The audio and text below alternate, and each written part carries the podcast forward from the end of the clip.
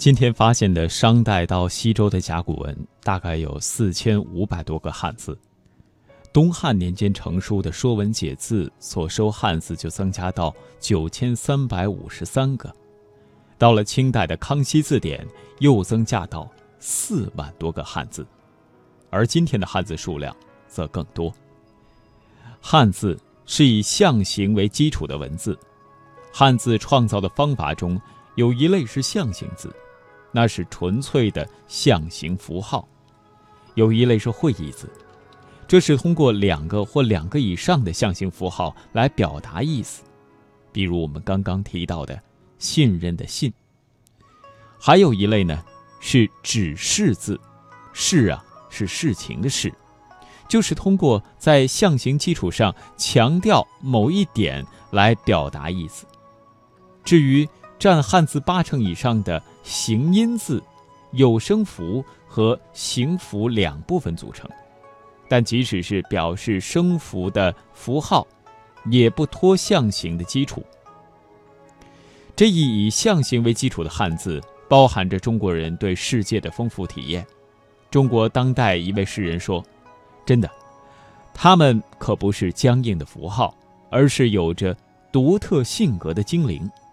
你看吧。”每个字都有不同的风韵。太阳这个词，使你感受了热和力，而月亮却又闪着清丽的光辉。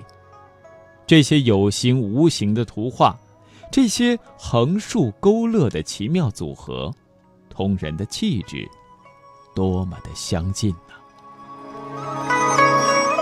西方有些诗人在接触汉字时，立即引起诗意的联想，这绝不是偶然的。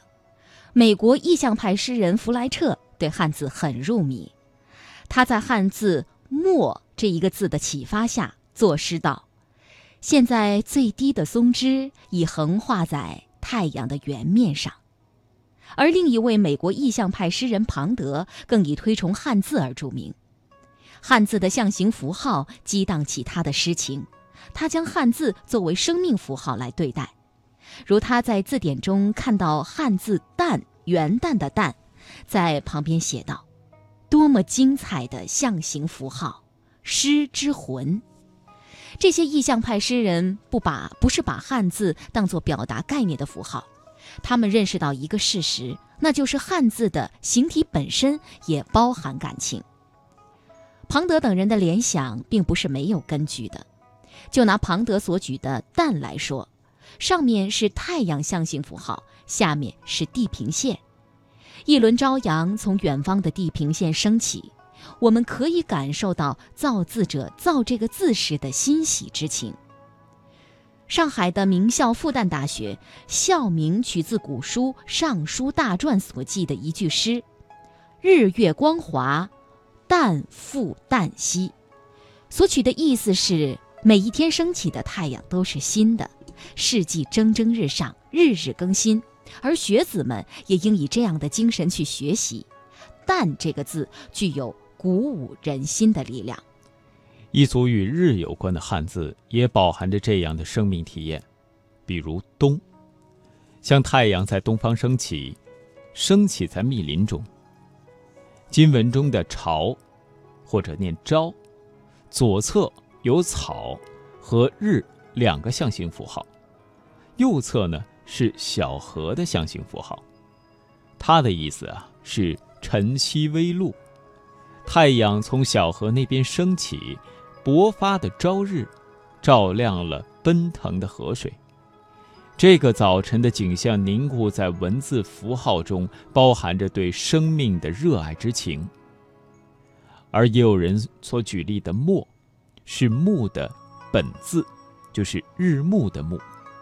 它描绘的呢是黄昏的景象，太阳就要落下去了，落到了丛林之中。看这个字，仿佛通到造这个字人的一声叹息。再如“明”，明月的“明”，一边是月，一边是窗，月亮照到窗子上。视为名，这是多么富有诗意的创造。